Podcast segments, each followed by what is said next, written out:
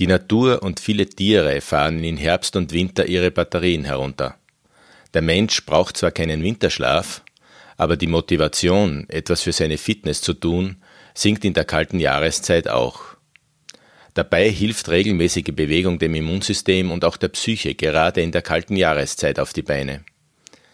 Mein Name ist Gerhard Schwieschei und ich spreche in diesem Podcast mit dem Sportwissenschaftler und Fitnessexperten Michael Meyerhofer darüber, worauf man beim Sport im Winter besonders achten sollte, wie man mit kalten Temperaturen umgeht und sich vor Erkältungen schützt, was man beim Trainieren anziehen sollte und wie man sich am besten auf das Skifahren und auf Skitouren vorbereitet.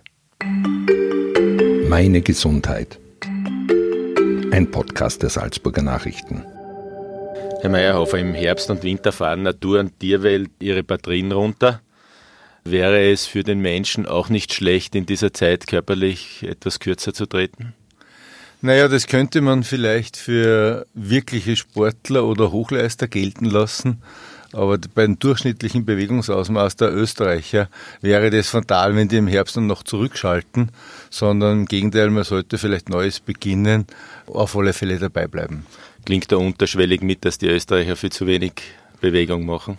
Naja, bei, man geht bei diesen Gesprächen immer von den Sportlern aus. Und die Sportler, die vielleicht äh, zu viel machen oder gefährdet sind, dass sie äh, ins Übertraining kommen, das ist also wirklich eine prozentuale absolute Minderheit. Und natürlich ist im Hintergrund der, also die Tatsache, dass die meisten Österreicher einfach zu wenig machen. Auch im Sommer. Auch im Sommer, ja. Aber irgendwie so vom Biorhythmus her, das Licht wird weniger, die Antriebskräfte sind nicht so stark wie im Frühjahr, wenn alles blüht, obwohl man da auch von Frühjahrsmüdigkeit spricht. Was kann man tun im Herbst dann, dass man diese so quasi, man geht ja auf den Winterblues, ist auch so ein Thema. Was kann man tun, um da gegenzusteuern? Naja, mit dem Winterblues und mit der Frühjahrsmüdigkeit ist das so eine Sache, das ist wissenschaftlich, glaube ich, äh, schwer nachweisbar. Und ich glaube, was aber natürlich schon Tatsache ist, dass mit weniger Sonneneinstrahlung, sprich weniger Sonnenlicht, äh, das Aktivitätsniveau und auch die Motivation zurückgeht. Aber prinzipiell wissen wir das und deswegen kann man dann einfach dagegen steuern. Man geht einfach wohin. Äh, ich sage jetzt mal, das klassische Fitnessstudio wird es nie dunkel, denn das kann man ja auch wechseln. Und dann ist das mit dem Winterblues oder mit dem Herbstblues auch gleich vorbei, weil wenn man genügend Bewegung macht, ist dann auch auch die hormonelle Lage im Körper so, dass man auch gut drauf ist. Mhm. Hormonelle Lage, Stichwort, was passiert da? Naja, mit den Hormonen schaut es so aus, dass Bewegung äh, jetzt nicht nur diese klassischen Glückshormone, also die immer angesprochen werden, die die wenigsten Menschen dann wirklich spüren, hervorrufen, sondern äh, Bewegung ist natürlich auch, wenn, wenn, man schon davon ausgeht, dass der Mensch Bewegung braucht, und das ist ja eigentlich in der Medizin auch definiert, man sagt also, der Körper soll so zwei bis 3.000 Kilokalorien in der Woche durch Bewegung verbrennen, dann läuft er richtig rund, dann hat das natürlich einen Einfluss auf die Psyche und Menschen, die im Winter und im Herbst, wenn man von, von Winterplus spricht, mehr Bewegung machen, sind auch die glücklicheren. Mhm. Die Temperaturen gehen jetzt schon langsam Richtung 0 Grad und wird dann immer so lange dauern, bis wir Minusgrade haben. Äh, worauf muss man beim Sporteln in der Kälte achten? Ja, im Prinzip gibt es zwei Faktoren. Das erste ist, es gibt jetzt so wie bei der Wetterfühligkeit gibt es auch Menschen, die auf die Temperatur sehr sensibel sind. Die sind also, wenn es finster wird und ein bisschen frischer wird, ist ihnen leicht kalt. Also das trifft den, würde ich sagen, einen beträchtlichen Teil der Frauenwelt. Da geht es einfach wirklich richtige Kleidung aussuchen. Das muss heutzutage nicht mehr sein. Da gibt es also absolut perfekte Dinge bis ordentliche Handschuhe, dass das nicht passiert, dass man hier wirklich zu kalt hat. Wenn dann die Temperaturen ein wenig kälter sind, gibt es eine einfache Faustregel. Je kälter, umso länger muss man, aufwärmen ist jetzt das falsche Stichwort, sondern anwärmen. Es geht darum, dass der Körper das gewohnt wird, das heißt einfach länger aufwärmen, spazieren also gehen. Also nicht lossprinten. Ganz genau. Im Sommer ist es relativ einfach. Man hört mit der Arbeit auf oder kommt aus den normalen Räumen, geht in die frische Luft und läuft weg. Ja, wenn man das im Winter macht, sind die Atemwege gefährdet. Wenn man sich da länger aufwärmt, ist eine ganz einfache Regel, äh, dann passiert da genau gar nichts. Man kann sogar, es gibt einen Tipp für sehr empfindliche im Hals-, Nasen-, Ohrenbereich, nämlich die Nasenatmung verwenden, dass man so die ersten zehn Minuten nur über die Nase einatmet. Damit wird die Atemluft nicht nur, nicht nur erwärmt über, die, über den ganzen Luftweg, sondern auch angefeuchtet. Ja. Und dieses Anwärmen spielt eine große Rolle, damit man sich nicht verkühlt und das auch als angenehm empfindet findet. Und wenn man dann aber mal in Fahrt ist, äh, dann kann man richtig loslegen. Auch mhm. bei niedrigen Temperaturen. Mhm. Wie niedrig? Also gibt es da eine Grenze, ab der man sagt, hier wird es jetzt gesundheitlich bedenklich?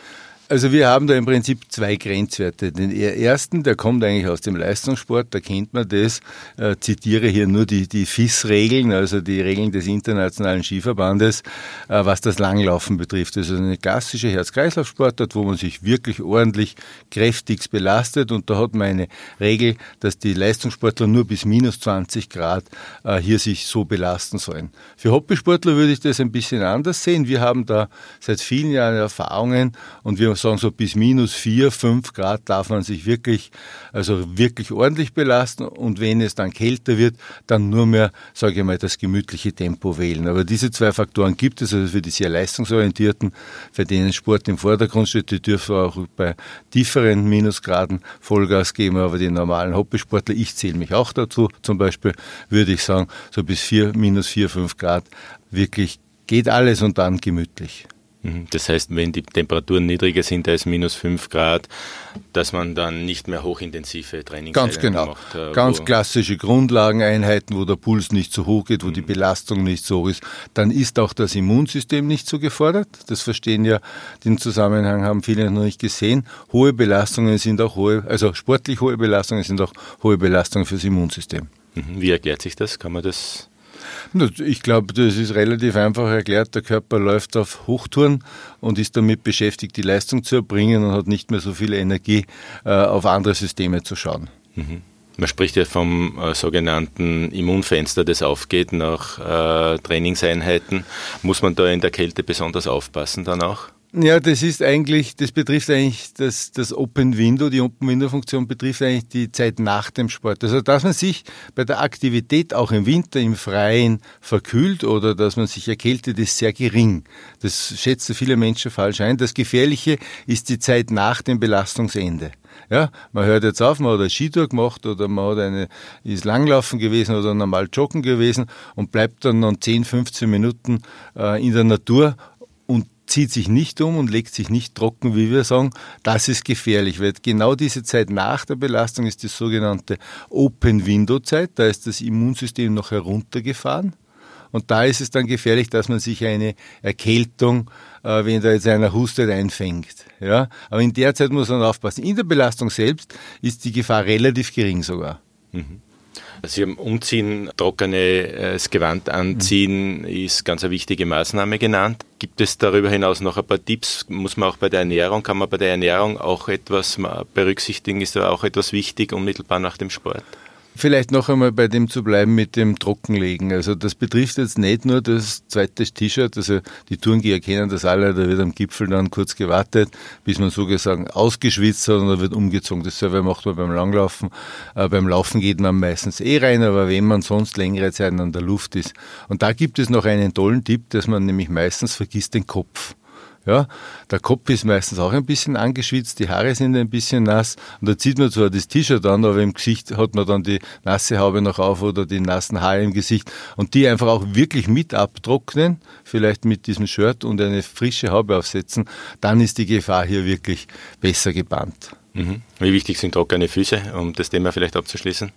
Trockene Füße ist ganz ähnlich, wobei hier ist der Unterschied zwischen Menschen, die auf den Füßen schwitzen und nicht schwitzen, sehr hoch. Also es gibt Menschen, die schwitzen relativ wenig an den Beinen. Äh, jetzt ist eben die Frage Füße oder Beine.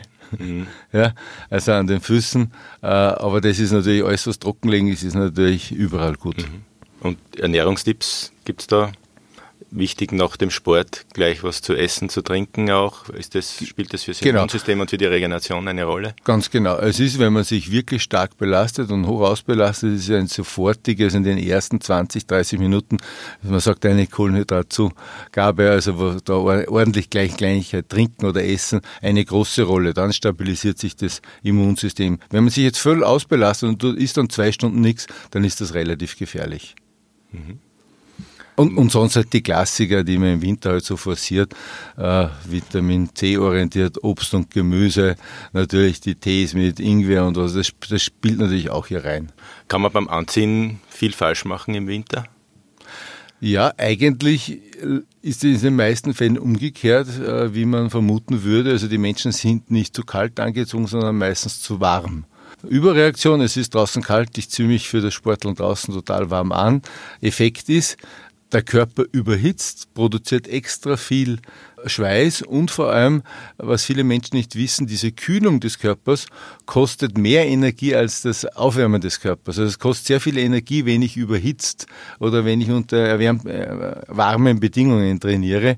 Deswegen sollte man sich eigentlich so anziehen, dass man, wenn man rausgeht vor die Tür, sogar ein bisschen leicht kühles Gefühl hat und das sich erst einstellt, wenn man so die ersten fünf bis zehn Minuten hat, dann sollte es erst eigentlich so richtig sein. Mhm. Gibt es kritische Bereiche am Körper, auf die man besonders achten sollte? Ich denke jetzt zum Beispiel an Hände oder an den Kopf. Das ist jetzt wieder individuell sehr unterschiedlich. Es gibt die klassische Variante mit dem Schal, also wer wirklich Herz, äh, Herz-Kreislauf, sage Hals, Nasen, Ohren gefährdet ist, der, der nimmt einen Schal vor den Mund, ja, oder am, über, über den Hals auch. Der klassische, der wichtigste Bereich ist sicher rund um die Brust, also da, dass man hier äh, gut geschützt ist und Kopf und Hände haben oft so eine Dampfkesselfunktion. Da geht also sehr viel Körperwärme verloren. Und meistens kann man, wenn man die Hände bedeckt und eine, eine Kappe oder überhaupt eine Mütze nimmt, kann man sich eine Schicht kälter anziehen, weil dann geht die Temperatur dort nicht verloren. Und so kann man das sich da mal ein bisschen spielen und das ausprobieren, was da am besten funktioniert. Also ich erinnere hier an die Marathonläufe im Herbst und im November, in New York zum Beispiel im November, wenn man hier schaut, die laufen kurz, kurz, aber mit Handschuhen und einer Mütze. Da sieht man schon, aha, die haben sich wirklich große Gedanken gemacht über die Temperaturregulation und das funktioniert ganz gut. Aber das muss man selber ein bisschen ausprobieren, aber prinzipiell funktioniert das so, wenn ich Hände und Kopf bedecke, kann ich meistens am Körper eine Schicht weniger nehmen. Wir haben jetzt viel über Ausdauersport im Winter gesprochen. Skifahren ist ja eher ein bisschen kraftbetont oder Kraftausdauer betont. Ist es wichtig, auch im Winter ein bisschen was für die Kraft zu tun?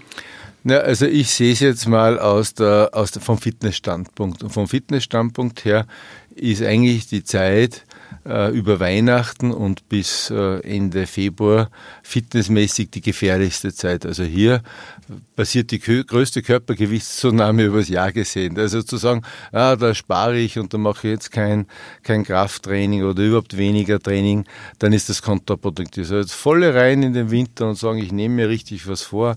Ich versuche auch mal eine andere Sportart oder ich versuche auch einmal ein Fitnessstudio und natürlich gehört da ordentlich Kräftigung dazu. Das hilft natürlich auch beim Skifahren wie angesprochen, also kräftige Oberschenkel und ein gut trainierter Rumpf helfen natürlich auch.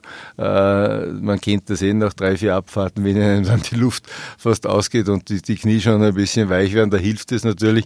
Aber es hilft natürlich auch dem Stoffwechsel im Grundumsatz, wenn man im Winter eh weniger Aktivität hat, dass man hier einen Schwerpunkt setzt. Benötigt der Durchschnittsverbraucher eine spezifische Vorbereitung für das Skifahren oder reicht ein allgemeines Fitnesstraining, bei dem eben, wie gesagt, auch Kräftigungsübungen für den Rumpf äh, dabei sind und äh, ein bisschen Kräftigung für die Beine? Also da, da sehe ich eher klassisch. Die klassische Skigymnastik hat hier absolut Berechtigung. Klassische Skigymnastik heißt absolut Oberschenkel, Knie, Beinachsen orientiert. Das heißt, man trainiert genau diese Dinge, die man beim Skifahren braucht und vermehrt natürlich auch Bauch- und Rückenmuskulatur. Wir wissen heute, dass für den Durchschnittsskifahrer äh, die Rückenmuskulatur, dass die sehr gefordert ist beim Skifahren. Also da ein spezielles Training zu machen, macht sicher mehr Sinn, als sagen, ich mache den klassischen Fitnesskurs wie sonst auch. Also da ist es sicher angebracht und es macht auch Sinn, im Jahreswechsel, wie man so sagt, das Training, die Sportart ein wenig zu wechseln. Also das Ganze immer dasselbe machen, äh, ist zwar besser als nichts machen, aber die bessere Variante ist natürlich zu sagen, angepasst für den Winter verändere ich mein, meine Aktivität oder, oder zum Sommer hin. Mhm. Sommer ist klar, geht man mehr raus, wird mehr laufen, Radfahren, schwimmen, Berggehen, diese Dinge sein und im Winter sollte, kann es dann ruhig ein bisschen kraftorientiert sein. Je vielseitiger, umso besser, oder? Schützt, baut man auch äh, einseitigen Belastungen und so weiter vor, oder? Genau, also das betrifft jetzt nicht nur, ich sage jetzt mal klassisch das Fahrwerk oder die Karosserie, sprich die Muskeln und die Wirbelsäule, sondern die allgemeine Motorik auch. Man bleibt insgesamt mobiler und für das Kreislaufsystem und auch für, die, für das Immunsystem ist natürlich ein Wechsel der Belastungen sehr gut. Das Skitourengehen ist in den vergangenen Jahren so richtig, als ein richtiger Boom draus geworden. Benötigt das eine spezielle Vorbereitung? Beim Skitouren spielt natürlich die Ausdauer eine zentrale Rolle, auch in Verbindung natürlich beim Abfahren dann mit der Muskulatur, wobei hier oft dann diese eine Abfahrt auf der Piste jetzt nicht die große Herausforderung darstellt. Aber da sollte man natürlich jetzt auch nicht äh, unvorbereitet gerade in die Berge gehen, weil natürlich mit der Höhe, wenn man aufsteigt, wir wissen das ja, sinkt ein bisschen der Partialdruck und damit die Sauerstoffversorgung im Blut. Und das kennt man ja, also man, man trifft dann schon Menschen am Berg, die bei den ersten Skitouren, man hat fast das Gefühl in Zeitlupe und, und dort aber alle Tode leiden. Also da macht es natürlich Sinn, wenn man sich ausdauermäßig darauf vorbereitet. Also sprich klassisch mit Bergwanderungen, vielleicht die Stöcke mal nehmen, um den, die Armkraft einzubringen und diese Koordination dieser, dieser zwei Bewegungen für das Skitouren macht sicher Sinn. Ja, danke vielmals. So gesehen steht dem Sport im Winter jetzt nichts mehr im Wege. Ich glaube, wir haben genug Alternativen aufgezeigt, dass der Winter äh, gerade für die Österreicher auch eine Jahreszeit kann, der absolut vielleicht sogar der größeren Aktivität. Und so sollten wir das, glaube ich, auch anlegen und nicht den Fehler begehen, zu sagen Winterplus, wir fahren alles herab, müssen wir eh nicht, weil die Zahlen zeigen natürlich, dass es genau umgekehrt sein sollte. Herr Meyerhofer, danke für das Gespräch. Danke sehr. Das war ein Podcast der Salzburger Nachrichten. Redaktion Gerhard Schwieschei. Wenn Sie mehr wissen wollen, finden Sie uns im Internet unter www.sn.at.